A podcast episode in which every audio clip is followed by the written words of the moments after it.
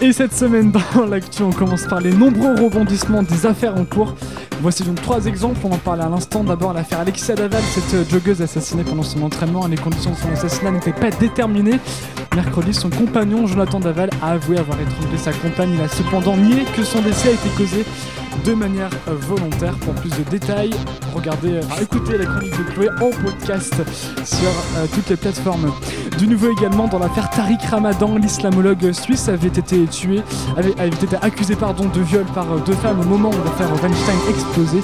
L'homme qui avait été une figure importante pour, euh, des, euh, pour les jeunes musulmans n'y l'est fait depuis le début. Ce mercredi, il a été placé en garde à vue. Dernière affaire importante dont on a beaucoup entendu parler cette semaine, c'est l'affaire Lactalis, une usine française située en Spécialisée dans les produits alimentaires infantiles. L'entreprise est accusée d'avoir commercialisé du lait contaminé par une bactérie dangereuse, la salmonelle. Vendredi, le PDG de Lactalis publie une lettre ouverte dans laquelle il s'excuse auprès des familles des victimes problème, c'est deux mois après le début du scandale. L'actu média est Mathieu Gallet, PDG du groupe Radio France, limogé jeudi par le CSA. Il a été condamné à un an de prison avec sursis et 20 000 euros d'amende pour favoritisme auprès d'une société de conseil à l'époque où il était président de l'INA. C'est Jean-Luc Verne qui assurera l'intérim, l'ancien DRH des laboratoires Sanofi et de l'usine PSA. Il est également adhérent En Marche. L'audiovisuel public est aussi mal en point en Suisse. Une loi d'initiative populaire a été soumise au Parlement. Elle prévoit de supprimer la redevance, cet impôt permettant de financer les structures audiovisuelles publiques.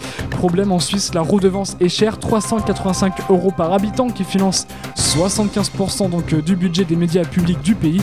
On vous tiendra au courant de la suite des événements. Une annonce du gouvernement qui est arrivée en fin de semaine, le statut des fonctionnaires devrait être réformé. Parmi les annonces du Premier ministre, un plan de départ volontaire normalement réservé au privé devrait être lancé dans la fonction publique. Une rémunération au mérite devrait aussi être mise en place. Et afin de mener à bien ce projet en collaboration avec les organisations syndicales, l'État se donne un an. Dans la catégorie fait divers, deux hélicoptères de l'armée de terre se sont écrasés dans des circonstances encore inconnues dans le Var. Cinq personnes ont été tuées. Les familles des victimes étaient, euh, les familles pardon étaient, les victimes pardon étaient des officiers de l'armée de terre qui effectuaient une mission euh, d'entraînement. Pour l'instant, l'enquête parle d'une euh, collision.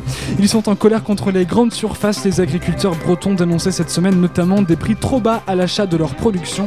Les méthodes d'action étaient diverses. Par exemple, des petits marrons ont été déversés sur euh, euh, sur les ronds-points devant les grandes surfaces bretonnes, des détritus placés sur les parkings ou encore des feux de pneus ont été lancés devant les enseignes. Les services de nettoyage ont aussitôt pris le relais. Et côté sport, c'est la défaite de l'équipe de France de rugby face à l'Irlande qui a marqué cette semaine.